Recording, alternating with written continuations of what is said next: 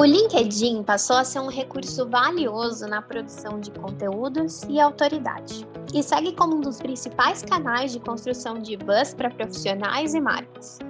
Mas como é possível influenciar pessoas e adicionar esse canal as nossas estratégias e campanhas de marketing digital? Para responder essas e outras perguntas, nós convidamos o Douglas Gomides, LinkedIn Top Voice e especialista em mídias sociais e buzz, para o episódio 42, o uso do LinkedIn como influência no marketing digital. Essa é a segunda temporada do podcast Show Me The ROI, um conteúdo direcionado às agências parceiras da RD. A cada semana, um novo episódio.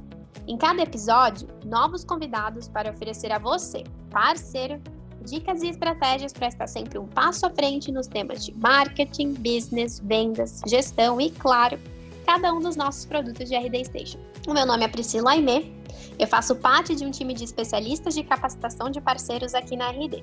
Eu vou intermediar esse episódio junto com meu parceiro de equipe, o Gênesis Garcia. Douglas, seja muito bem-vindo a mais um episódio do Show Me The Roy. A gente já estava super ansioso para ter você aqui conosco, então encontrar esse espacinho na tua agenda hoje foi muito legal. Seja muito bem-vindo mesmo. Obrigado, Pri, obrigado, Gênesis. É um prazer para mim estar aqui participando desse podcast com vocês e compartilhando um pouquinho aí com a empresa que eu acho é referência aí na, na, no digital hoje no Brasil. Admiro muito o trabalho da Resultados Digitais, viu?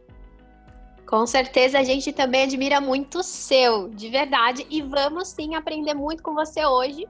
E vou aproveitar também o momento para estender as boas-vindas ao Gênesis, o meu fiel escudeiro ali. Gê, muito bem-vindo hoje também. Obrigada por participar conosco em mais esse episódio.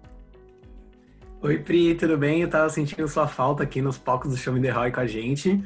E Douglas, cara, eu estou extremamente feliz em estar você aqui. Eu lembro que quando eu mandei o convite, estava ali prospectando você para o Show Me The Roy. Quando você me respondeu no LinkedIn, eu mandei para Pri na hora. Eu falei, Pri, ele me respondeu, meu Deus, a gente vai fazer com ele, que da hora. Então, estou bem animado, acho que vai ser uma verdadeira aula aqui nesse episódio. E vamos lá. Sem dúvida. Mas, Douglas, é que a gente sempre parte do princípio de que as pessoas podem não ter uma é, uma boa informação dos conceitos, dos princípios, de tudo que a gente traz, né, enquanto tema. Então, para a gente começar pela definição do termo, a gente queria muito que você explicasse um pouco sobre o que é de fato uma tendência. Porque, para mim, a impressão que eu tenho é quando a gente pensa em tendência, a gente pensa um pouco numa pessoa meio visionária, até aquela pessoa que está ali, né, com uma bola de cristal na frente, tentando ver o que, que vai acontecer no futuro. Mas certamente não é isso, né? O que, que é uma tendência e como que ela pode nos ajudar no dia a dia, no dia a dia e, claro, os nossos parceiros também. Então, muita gente tem essa, essa cabeça que tendência muito para o futuro, né? Tendência é algo que vai vir no futuro, é algo que vai ter, vai, é algo que vai acontecer no futuro, só que tendência está acontecendo a todo momento. Tendência são conversas que estão acontecendo a todo momento, conversas que têm realmente relevância e que as marcas devem participar. É essencial que as marcas participem das conversas, participem das tendências. Num, num dia só, a gente tem diversas tendências diferentes. Exemplificando, ah, como que eu consigo ver isso? Exemplificando, a gente consegue ver os grandes portais como Terra, como G1, como UOL, eles mesmos, eles, eles mudam a, a home durante todo o dia para aumentar a taxa de clique. É aquilo que está sendo falado, é aquilo que está sendo conversado. Empresas que hoje em dia não têm ainda a, a uma estratégia de criação de conteúdo baseada em tendências de participação em conversas, acabam simplesmente tendo produção, tendo conteúdo digital sem ter estratégia. É um conteúdo de tendência. A gente vê que hoje os grandes cases de marketing digital, os grandes cases de mídias sociais, são sempre cases de, de tendência. A gente pega a Nubank, a gente pega a Netflix, todos eles participam de conversa. A tendência é não só prever o futuro, mas entender o presente para você, para que você consiga é, fazer parte dele, consiga fazer parte dessas conversas. E isso é necessário demais que você saiba escutar. escutar é o ponto essencial numa tendência. Escutar, entender o que está acontecendo no seu contexto. E eu vejo que muitas empresas, muitas pessoas não, não, não gastam tempo escutando. Eu, em qualquer estratégia de, de digital minha, qualquer empresa que eu vou dar consultoria, a primeira coisa que eu faço é social listening. É escutar o mercado, entender o cenário, para que dessa, desse ponto, né, dessa forma, eu consiga evoluir. É, um, é, uma, é, é algo que eu acho essencial que eu acho que as empresas esquecem, esquecem bastante ainda, entendeu? Nossa, show de bola. É, social listening, para mim, já é, é, algo bem, bem bacana ali, bem novo, questão de terminologia. E realmente a gente, como profissional de marketing, a gente está suscetível a emergir em novos mercados ali, dependendo de onde a gente trabalha, de dependendo com quem, de que marcas a gente anda trabalhando, né? E bom, bom que você comentou sobre isso, porque eu acho que a minha pergunta tem, tem tudo a ver sobre esse tema. A gente está vendo, né? A gente está vivendo uma situação de pandemia, né? Uma crise relacionada ao coronavírus. Então, eu, eu, eu acho que cabe essa pergunta aqui para a nossa nova realidade, né, Douglas? É, você acredita que os profissionais de marketing precisam buscar os novos, que claro, né, precisam buscar novos caminhos ali para continuar gerando resultado como vinham fazendo antes? Onde que eles podem buscar assim essa fonte de insights para gerando resultado? É, eu acho que é, eu não concordo que muitos profissionais de marketing vinham dando resultado antes também. Eu vejo que o marketing hoje em dia, é, o, o número de pessoas que sabem realmente utilizar de estratégias, de fazer marketing digital realmente inteligente, não é grande, não é grande. Tem um, um, um, mercado muito desvalorizado, às vezes, empresas às vezes ficam um pouco receosas de investir, por isso, porque tem muita gente falando que sabe fazer e tem pouca gente sabendo fazer realmente, sabe?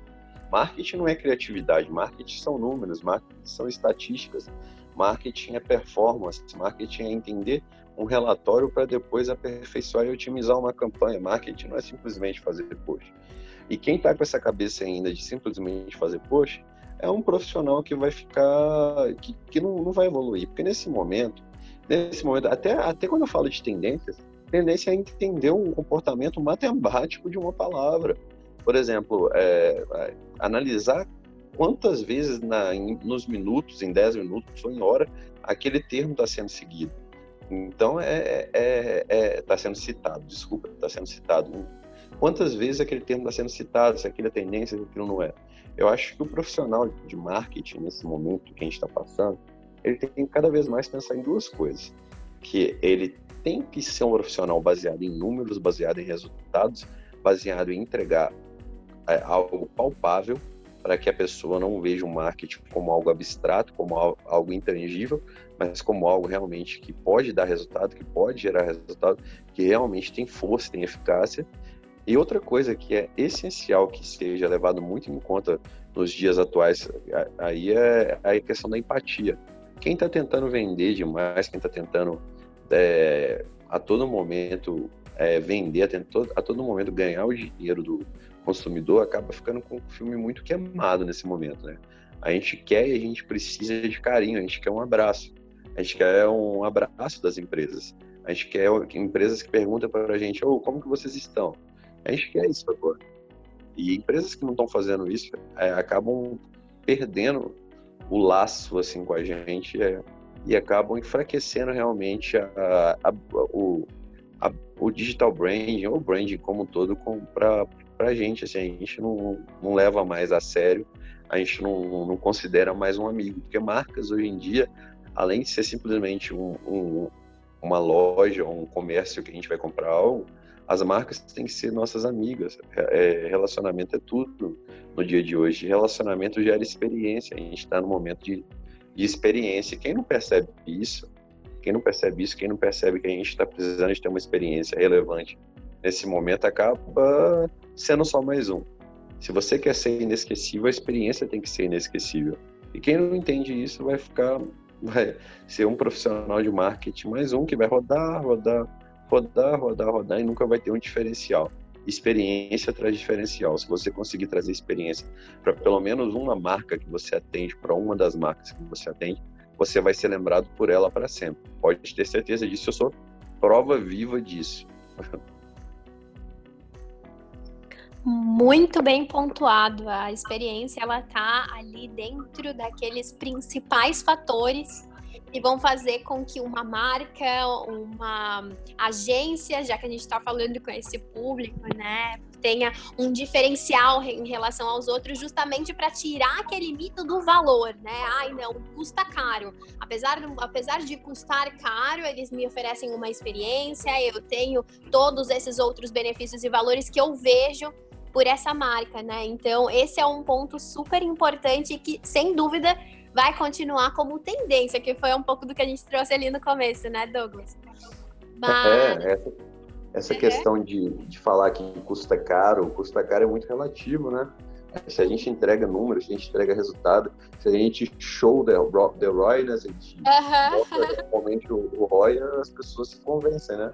Só para complementar também, Pri, exemplifica isso que o Douglas trouxe, é algo que a gente comentou no episódio anterior do, do Show Me The ROI com a Ellen Medeiros, que é o Brand Equity que acaba sendo o valor agregado ali da marca que é gerado justamente pela experiência que ela causa ali na, os consumidores dela, né? Muito bom, muito bem pontuado. Fica aqui já a, a, a, divulgação, o Jequiti, que a gente fala que é o nosso momento Jequiti, para que o pessoal vá atrás dos outros materiais depois. Mas voltando então sobre o tópico de tendência, recentemente nós vimos, não teve como a gente não vir, né? Até é, ver, na verdade, até eu que sou uma pessoa que não gosto muito de Big Brother, eu acabei acompanhando que eles colocaram vários influenciadores numa casa e acabou que, acabou que toda a situação que se desenrolou ali dentro da casa fez com que um programa que antes tava meio capenga, que as pessoas já não queriam tanto assistir, tomasse uma proporção gigantesca em termos de divulgação, em termos de é, um, um, novo entretenimento, de novo, principalmente para as pessoas que estavam já vivenciando toda essa loucura de coronavírus, né? E muito do que aconteceu ali foi porque eles utilizaram uma estratégia que hoje está sendo amplamente realizada na internet, que é o uso de influenciadores, né? Pegar então todas aquelas pessoas que já têm algum nível de influência em relação a um público e acabaram utilizando dessa influência para conseguir os resultados que tiveram nos últimos tempos. Douglas, você acha que ainda há espaço para a gente utilizar influenciadores para tudo para as campanhas que a gente faz? Ou ele isso daí é um tipo de tendência que vai começar a cair nos próximos tempos? O que, que você acha com relação a essa estratégia?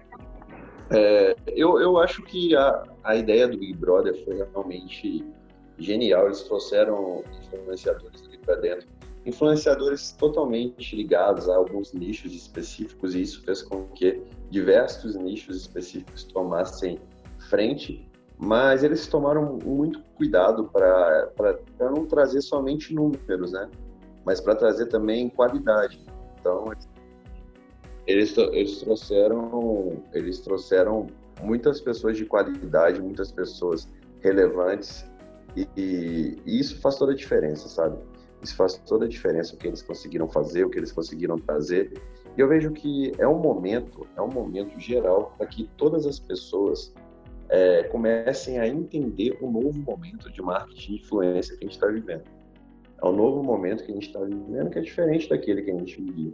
O marketing de influência hoje, ele é muito maior do que simplesmente simplesmente pessoas que têm números, pessoas que entregam números. O marketing de influência hoje em dia, ele traz, ele tem que trazer também uma um brand equity, um valor para a marca.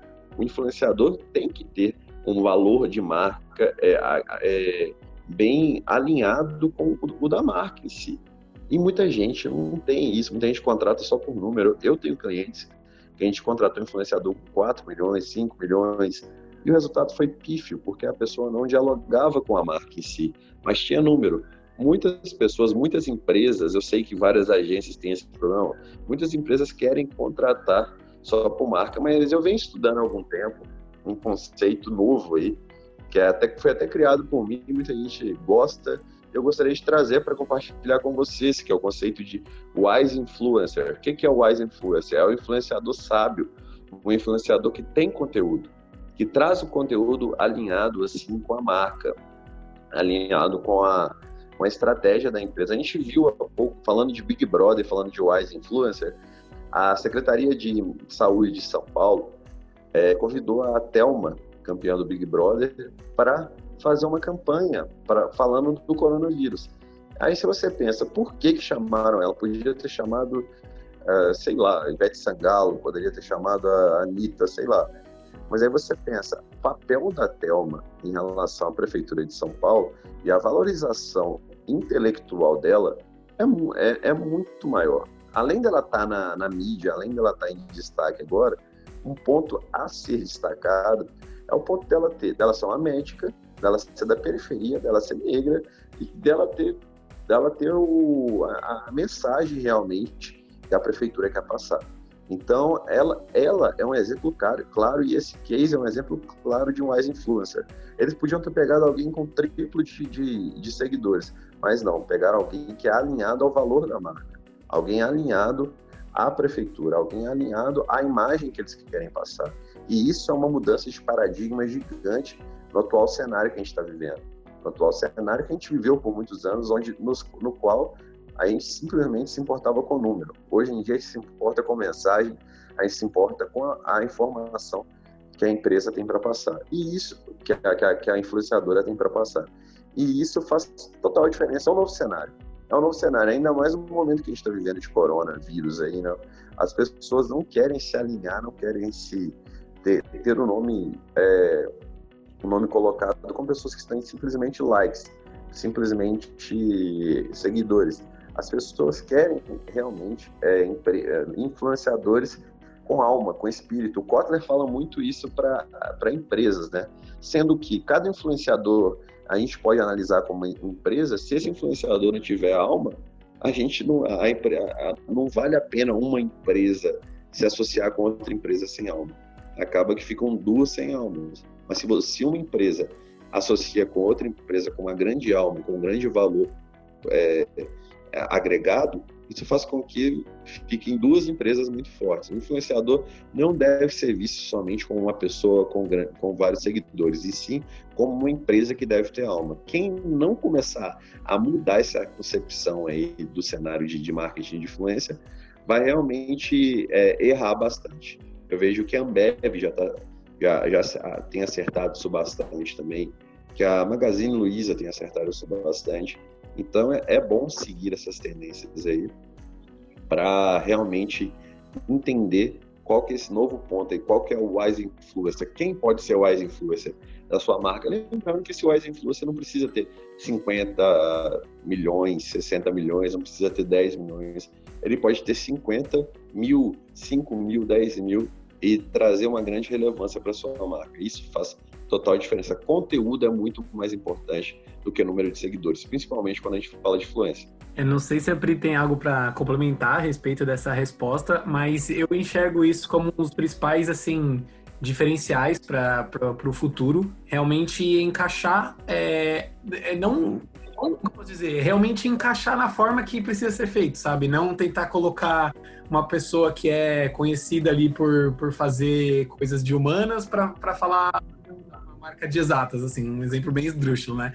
Então, é bom que a gente tenha aqui no Show Me The Roy tendências vindo assim pontualmente, é, trazidas por um especialista aí que está estudando bastante a fundo para trazer essas novas informações. Concorda, Pri? Sem dúvida, recentemente também complementando, né? A gente teve uma, um treinamento online com o Kiso, Rafael Kiso da MLabs, e ele falou muito sobre o poder dos micro-influencers, né? E enquanto ele estava comentando sobre eles, teve uma coisa que destacou para mim, que é é, hoje o profissional de marketing que contrata essa pessoa, ele precisa ter não somente o conhecimento dos números, que foi uma coisa que o Douglas já trouxe hoje, mas também da daquele que vai consumir, né? Então, quando ele entende muito bem aquele que vai consumir aquele conteúdo, aquela pessoa que está realmente uh, acompanhando os materiais daquele micro-influencer ou influencer, enfim, ele entende muito bem o que, que a pessoa quer, o que, que ela quer ouvir, qual é o tipo de dor que ela quer e ali em cima daquela dor ele trazer uma solução, né? Então, eu acho que é, compilando tudo um pouco do que a gente trouxe hoje, é, pro, cabe ao profissional de marketing marketing fazer uma análise muito bem feita daquele que ele vai contratar enquanto influencer para que isso se torne uma tendência, né? Porque nos últimos tempos a gente tem visto quantos influencers acabaram se prejudicando de certa forma por não ter esse conteúdo, que foi um pouco do que o Douglas trouxe hoje, e muitas empresas cancelando esses contratos justamente porque não era o que eles queriam apresentar na marca, né? É, essa palavra cancelado está muito forte atualmente, né? Não é só uhum. cancelamento de contrato, né? A internet tem cancelado muita gente. Então, é, principalmente os influenciadores que estão em destaque, assim, tem, é, eu, eu, eu converso é, é, eu, eu converso muito com amigos meus, assim, que tem um número grande de seguidor também no, no LinkedIn ali. E eles falam, cara, a gente tem que tomar muito cuidado hoje para para o que posta, para o que como se posiciona, porque hoje está muito fácil ser, ser, cancelado, né? Então não é só o cancelamento de contrato, mas ser cancelado na internet hoje tem um peso muito grande também. Igual a, a, a Gabriela Pugliese, com, essa, com essa questão do coronavírus, né? Que fez a festinha, fez publicações em, em três dias perdeu 180 mil seguidores, teve que bloquear uhum. o perfil. Então, é, ela, ela que prega tanto saúde, será realmente que ela se importa com a saúde dos seguidores? É, é um questionamento né, que, que, que, ficou na cabeça dos seguidores, ficou na cabeça do, da, da população, e, e por isso que ela perdeu isso tudo, por isso que ela perdeu alguns contratos, por isso que ela perdeu, acho que foi 3 milhões de contratos. Então, uhum. é, a gente quer muito a, a verdade do influenciador, não só a, a, a audiência, a influência que ele tem. A gente quer a verdade, a gente quer ele de verdade. É, são muitas decisões ali que nossos parceiros, produtores de conteúdo, têm que, têm que tomar em relação a isso. Eu, como já fui, né, já tive minha urgência ali, já trabalhei bastante com, com, com, a produção de conteúdo mesmo, seja artigos, posts, campanhas, ações de marketing no geral.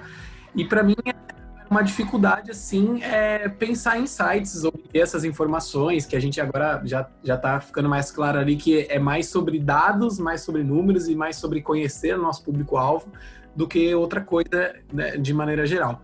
Mas o que eu queria perguntar para você, Douglas, é, é, uma ajuda tanto para mim, pessoalmente, quanto, né, imagino, para nossos parceiros também, que é algum fluxo, algum um framework para a gente criar estratégias de marketing, assim, como, é, como você baseia para construir os seus próprios, alguma dica que você pode trazer simples aí para nossos parceiros? Eu, eu tenho uma, uma, um passo a passo, assim, para, para criar estratégia que, que eu utilizo e dá bastante certo eu, eu tenho alguns pontos. O primeiro ponto é a social listening.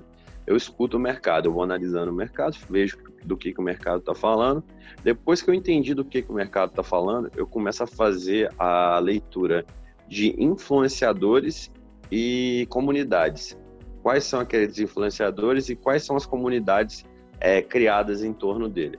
Depois que eu entendi quem são esses influenciadores e essas comunidades, eu penso em gatilhos específicos para aquela comunidade. O que, que eu posso utilizar? Quais são as, por exemplo, a, a ideia de insider? Por que, que a pessoa gosta de estar ali dentro? Como que eu posso então usar o argumento dela gostar de estar ali dentro? Ou não, eu usar um argumento de escassez? Eu começo a pensar qual gatilho eu vou utilizar. Depois que eu decido qual, qual gatilho que eu utilizo, aí eu já comecei a é, a, a, ter uma relação. Depois que eu tive essa relação por meio do gatilho, então eu começo a investir em experiência, em customer experience. Eu, eu tenho ações de, de fazer com que a experiência do usuário, desde o primeiro contato que ele tem com um anúncio ou com um post orgânico, seja agradável, tanto no, na velocidade de resposta quanto na qualidade de resposta. Depois que a gente passa por essa por essa ideia de experiência, a gente vai para a parte que é o social selling. O que, que é o social selling? O social selling é venda por meio de relacionamento. Se você teve uma experiência boa, se a pessoa teve uma experiência boa com você, desde o primeiro conteúdo que ela interagiu, desde o primeiro comentário que ela fez, a chance dela converter em venda é gigante. A chance dela comprar de você é muito grande. Então eu passo por esses cinco pontos aí, que é o social listening, é, influenciadores e comunidades, gatilhos, né, gatilhos de buzz aí que eu chamo, é, Customer Experience e Social Selling. São esses cinco pontos aí do fluxo que eu crio aí para realmente criar o buzz aí no, no digital.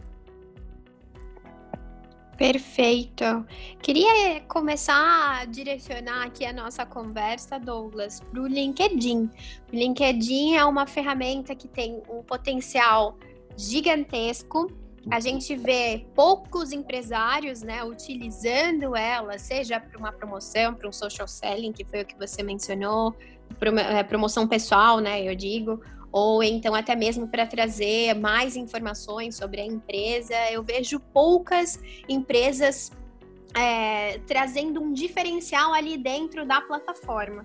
E atrelado a isso, a gente também viu que há pouco tempo atrás você se tornou um LinkedIn Top Voice, ou seja, você encontrou ali na plataforma um local para você expressar as suas opiniões e isso acabou te trazendo uma notoriedade ali dentro, né? A gente quer entender um pouquinho agora como que foi esse processo, quando foi que você encontrou essa janela de oportunidade dentro do LinkedIn e claro, como que esse fato, né, de você acompanhar, já ser muito atento às tendências, o que está acontecendo e estar no meio do que o pessoal conversa, te ajudou a trazer um diferencial em tudo que você que você oferece ali nos teus textos e nos posts que você faz através do LinkedIn. O LinkedIn, eu utilizo o LinkedIn desde. Eu tenho o LinkedIn tem muito tempo, mas o LinkedIn ele teve uma ascendência muito grande desde que ele foi adquirido pela Microsoft em 2016. E o LinkedIn ele passou de um currículo online para uma ferramenta de produção de conteúdo de, de, de relacionado ao profissional, mas como uma gerente do LinkedIn me disse uma vez, ela falou que os profissionais do futuro são as pessoas do futuro. Então, entender de tendência é legal demais, bacana, postar tendências é maravilhoso, realmente chama atenção. Posicionamento no LinkedIn chama atenção. Se, você fica sendo café com leite o tempo todo, ninguém, é, você não ganha lovers. Igual eu, eu, gosto muito dessa frase, é quem quer ter lovers tem, vai, vai ter hater também. Posicionamento gera, gera hater, é, mas gera lovers. E aí perder perder seguidores, ganhar seguidores são é, é, consequência. A gente não tem que buscar isso somente. Seguidor não é métrica de nada, sabe? Seguidor não é métrica de sucesso para nada.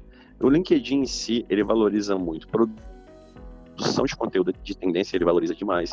Então, se o assunto é, é, é está sendo discutido, você falar sobre aquilo, aquilo gera, assim, um engajamento grande. Eu levo muito isso eu discuto tendências com constância. Além de discutir tendências com constância, eu, eu tenho uma pegada que é, que é diferente de, da grande maioria. Eu, eu, eu até recebo uns comentários às vezes falando. Eu, eu não vejo o LinkedIn como uma, uma mídia social profissional somente porque o meu profissional e o meu pessoal é muito junto, o marketing pessoal e profissional é junto, de todo mundo é. Não existe essa de de mídia social pessoal e mídia social profissional. A mídia social em si, o marketing digital em si, é uma ferramenta para o marketing pessoal. A mídia, o LinkedIn, o Instagram, se você tem o WhatsApp, se você tem algo disso aí, tudo isso é marketing pessoal. A gente tem que ter na cabeça que tudo isso é marketing pessoal. Então, muitas vezes eu tenho uma abordagem diferente no LinkedIn.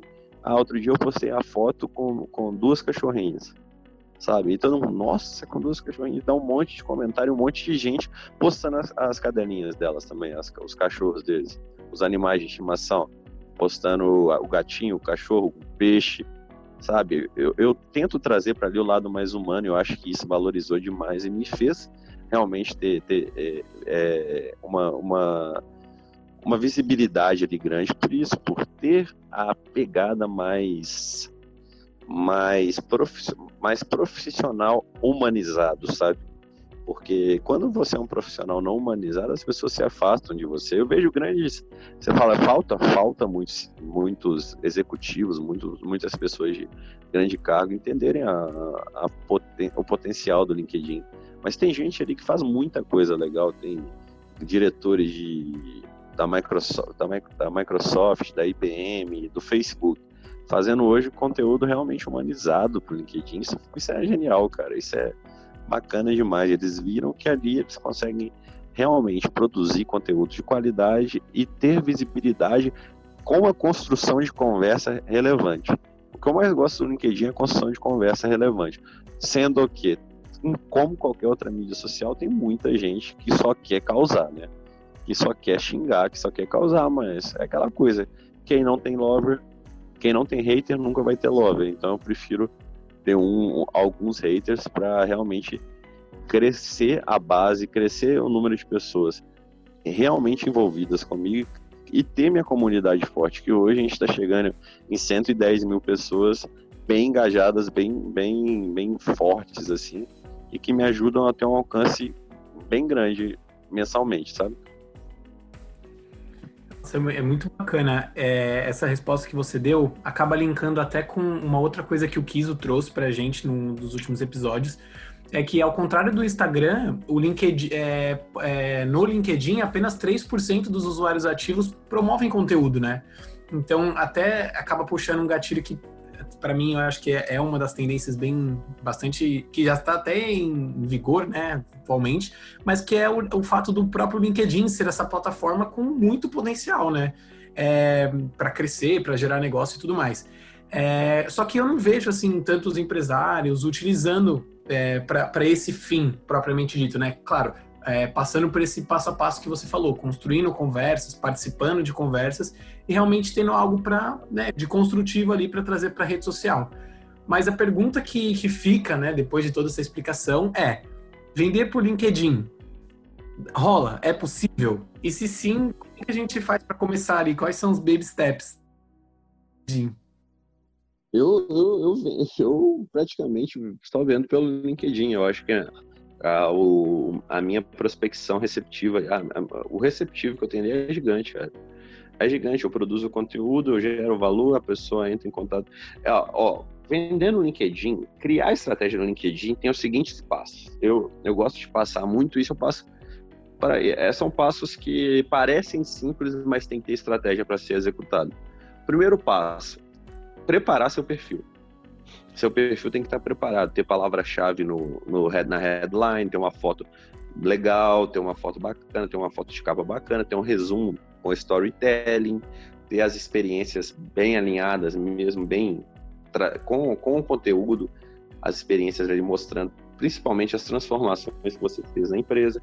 Depois que você cria seu perfil e deixa ele bonitinho, lembrando que a foto tem que tomar muito cuidado, óculos escuros, evitar, é, a foto tem que ser algo profissional e evitar também foto de formatura, foto que você usava quando você tinha acabado de formar, porque você já está em outro passo na sua carreira. Isso tem que. Se você está em outro passo, meu amigo, você tem que se posicionar como uma pessoa mais evoluída. É, depois que você cria o seu perfil ali fortemente, é hora de aumentar a base. Então, é hora de adicionar pessoas. Adicionar pessoas. O que, que eu dou de dica? É, veja pessoas da sua área que você se inspira e vá lá e veja quem são os amigos daquela pessoa. Veja quem são os amigos e adicione alguns, sempre mandando uma mensagem antes. Sempre mandando uma mensagem falando: vimos que temos interesse em comum e resolvi te adicionar. Então você cresce sua base, cresceu sua base. Ao mesmo tempo que você está crescendo sua base, você está produzindo conteúdo. Conteúdo, um post por dia está ótimo. E produzindo também final de semana, porque não é, não é bar, não é restaurante que que fecha final de semana, não. Bar restaurante até abre, né? Mas não é loja, não é açougue que fecha final de semana. Então a gente tem que ter produção de conteúdo diariamente por muito, muito tempo. É... E com o passar do tempo você vai. E lembrando que LinkedIn é diferente de Facebook. Você não vai adicionar só amigo. Adicione pessoas que têm pontos em contato com você, pontos de contato com você. Isso sim que vai, que vai fazer a diferença para você. Pontos de contato se a empresa tiver pontos de se a sua pessoa tiver ponto de contato com você, ela possivelmente pode ser uma, uma, uma, um, possível, um possível comprador. Eu tenho uma estratégia que eu gosto de usar muito. Quando eu quero trabalhar para alguma empresa, eu adiciono pessoas que eu sei que são decisoras daquela empresa. Como eu tenho uma base grande de produção de conteúdo relevante, constante, as pessoas veem meu conteúdo e interagem com ele em algum tempo. Quando elas interagem com o meu conteúdo, eu inicio uma conversa. Falo, opa, beleza, papapá, e assim vai. E assim eu já vendi muita coisa. Então, eu acabo criando relacionamento com o um conteúdo relevante. Então, eu crio meus pontos de contato. Que é, coisa, que é algo que vocês podem fazer também. Primeiro passo é deixar o perfil bonito, depois aumentar a sua base, depois produzir conteúdo. Depois produzir o conteúdo, criar relacionamento relevante e depois é só vender. É isso, não é, não é difícil é entender, é, é entender o passo a passo. É, são cinco passos aí que que devem ser seguidos. Não são rápidos, não são milagrosos, mas dão certo. Eu tenho vários amigos e vários clientes que me dizem hoje que eu mudei a vida deles. Né? Amigos, principalmente, porque eu gosto muito de ajudar meus amigos é, a, a, ter o LinkedIn, assim, a mexer no LinkedIn. Tipo assim, eu já, já tive vários presentes simplesmente para ajudar pessoas a mexer no LinkedIn. Meus amigos, é, já mudei a vida de alguns amigos meus mesmo, de emprego novo, de oportunidades de vida diferente, simplesmente por auxiliá-los a mexer por em, em, um encontro de uma hora, duas horas, a auxiliarem a montar o LinkedIn. E quem foi realmente persistente, quem estava realmente animado, conseguiu, sim, ótimos resultados. Muito legal. É, eu adoro quando, quando os convidados vêm e trazem esses passo a passo, checklists, frameworks, porque justamente facilita para quem está ouvindo ali implementar no cotidiano e esse é nosso intuito, né? Não só ser fonte ali de conteúdo para a pessoa ouvir, mas uma fonte de conteúdo para a pessoa aplicar no seu dia a dia, aplicar no seu negócio, enfim. Muito obrigado mesmo por essa resposta. Valeu. Verdade, a gente já tem um passo a passo ali e a dúvida que fica aqui um pouco, Douglas, é: hoje nós estamos conversando com um público de agências e muitos dos nossos parceiros sim utilizam o seu perfil pessoal para colocar suas opiniões, mas querendo ou não, eles representam uma marca por trás, né? As suas empresas. Nesse caso, como que pode se utilizar, e você falou muito sobre isso antes, né, de como você não consegue separar o pessoal do profissional, e imagino que para eles também seja muito difícil fazer essa, né, descolar.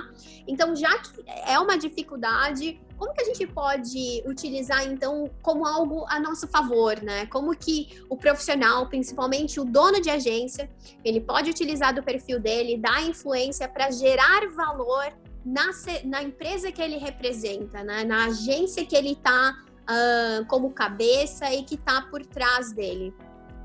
É, eu bato muito no seguinte: não existe mais é, B2B, B2C, essas letras, é tudo pessoa para pessoa. A gente fala, a gente tem a gente tem muito isso no LinkedIn, o LinkedIn fortalece muito isso. As company pages não crescem na velocidade que o perfil pessoal cresce.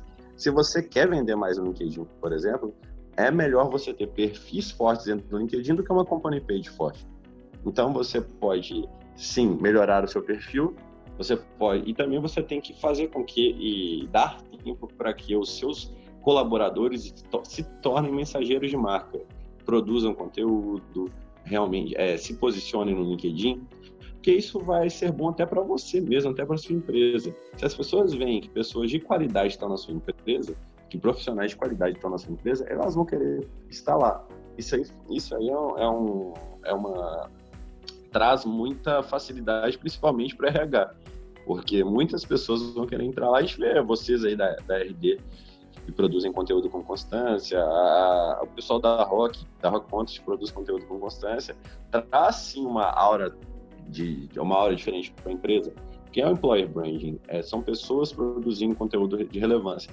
E com certeza isso também traz muito cliente para vocês. Porque eles falam assim: nossa, se tem tanta gente competente lá, tanta gente que produz conteúdo diferenciado lá, o produto deve ser maravilhoso. E assim vocês fecham muito negócio. Eu, eu, eu sinto que é isso, eu sinto que é isso. Eu tenho cases de, de outras empresas que eu sei que é isso. Vocês, vocês, vocês têm essa base também, vocês devem trazer muito pelo employer brand, não trazem? Ei, Pri, saia justa. Sem du... Não, sem dúvida, eu tenho essa resposta na ponta da língua. Eu tava liberando Boa. aqui o som, que eu tinha deixado mudo. Eu tenho essa resposta na ponta da língua, sem dúvida. É um trabalho que a gente faz há anos e o que mais, mais traz, não somente autoridade para o blog e para tudo que a gente faz, mas também muitas pessoas trabalhando na RD e em várias outras vertentes quando a gente lança estratégia ali, sem dúvida. É, eu vejo é, é muito até isso. É, desculpa te cortar, Douglas. É até uma coisa que o André Siqueira, né, um dos nossos cofundadores, fala muito. Que no começo, a, a guinada da RD foi difícil porque eles estavam no começo do blog. E aí, conforme o blog foi seguindo, foi aumentando e crescendo, as vendas foram acompanhando, né? Porque muita gente ali acabou, de certa forma, é, aprendendo pelo menos alguma coisa de marketing digital por conta da RD. Hoje mesmo, é, no último episódio mesmo, né? A gente tá, eu tô muito Eu tô muito lembrando os episódios anteriores, né? Mas tudo bem. É, sou, tô marqueteiro hoje. É, muito que a gente se aprendeu é até tipo de marca mesmo. Foi, o conteúdo foi fortalecendo a marca da RD a ponto de não trazer só clientes como colaboradores.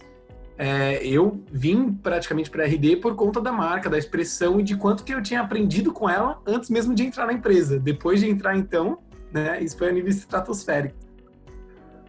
Então, é isso, né? É, é, é Quando a gente fala assim de, de employer branding mesmo, de ter o, o, o, o empregado, o colaborador, é, é, a Google, a Disney, chamam esse novo colaborador de mensageiro de marca. Vocês, como mensageiro de marca aí na, na RD, são for, fortes demais. A gente tem um, um grande exemplo disso na, no RD Summit que vocês fazem. É, todo mundo ali é um mensageiro de marca que, não, que extrapola o digital, né?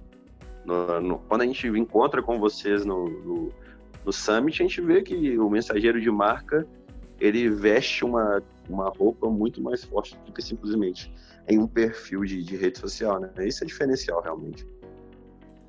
Exatamente. E que saudade do Summit, né, minha filha? É, nesse ano não mas esperamos que em 2021 ele volte com tudo.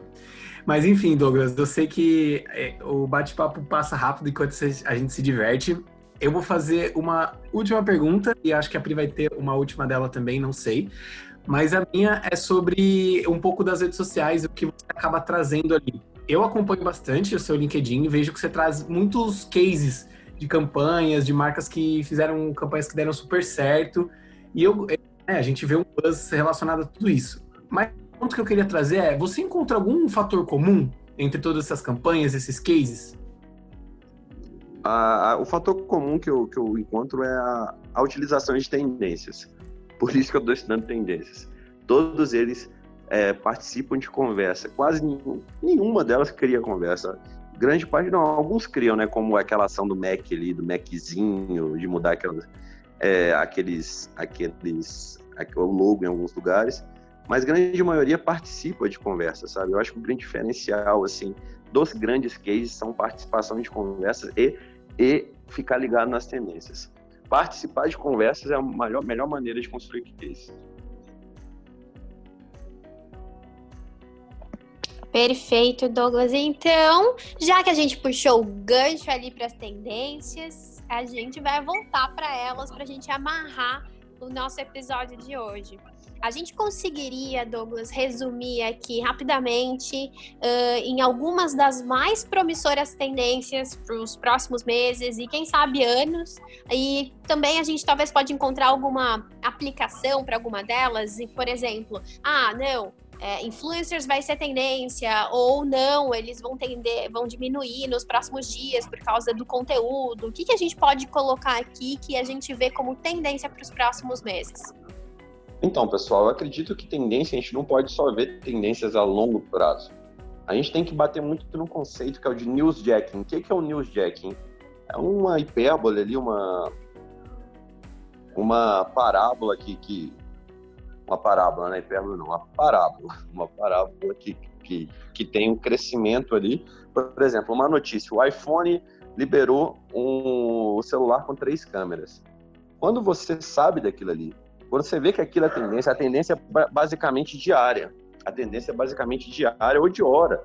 A tendência não, não, é a longo prazo, simplesmente. Durante o dia, a gente passa por várias e várias tendências. Se a gente é o primeiro a criar o segundo conteúdo depois daquilo, por exemplo, ah, saiu a, o iPhone com três câmeras. Ah, a, eu, a McDonald's foi e fez um, uma montagem com três sanduíches como se fossem três câmeras. Viralizou porque eles participaram da conversa antes da conversa ter mais dados. Por exemplo, exemplificando, eles participaram da conversa antes de alguém falar que aquelas câmeras eram produzidas com vidro que era proveniente da China. Não, eles produziram antes o conteúdo e, e aí pegam a ascendência do, conte, do conteúdo junto com o conteúdo. Então eles crescem, têm uma ascendência muito maior.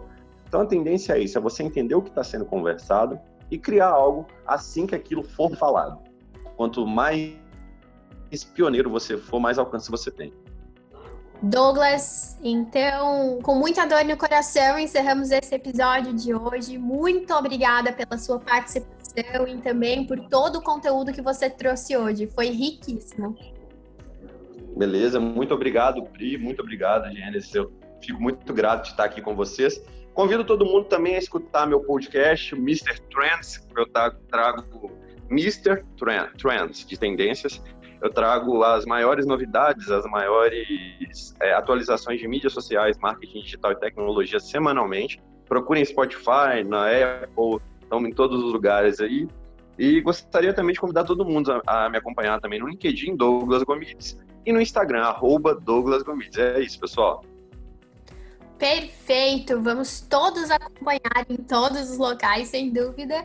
Gê, muito obrigada pela sua participação hoje, foi também incrível. Obrigada por todos os comentários. Muito obrigado, Pri. Muito obrigado, Douglas. Foi uma honra inenarrável ter você aqui nesse episódio de hoje. E é isso. Eu gostei muito. Mais uma aula com muita aprendizagem e mais muito show me derrói pra gente, né, Pri? Sem dúvida. A gente se vê na semana que vem e a gente vai trazer também novos convidados e sem só não somente o Show Me The Roy dessa semana, muitos outros Show Me The Roy. A gente se vê. Tchau, tchau, pessoal. Tchau, tchau. Valeu.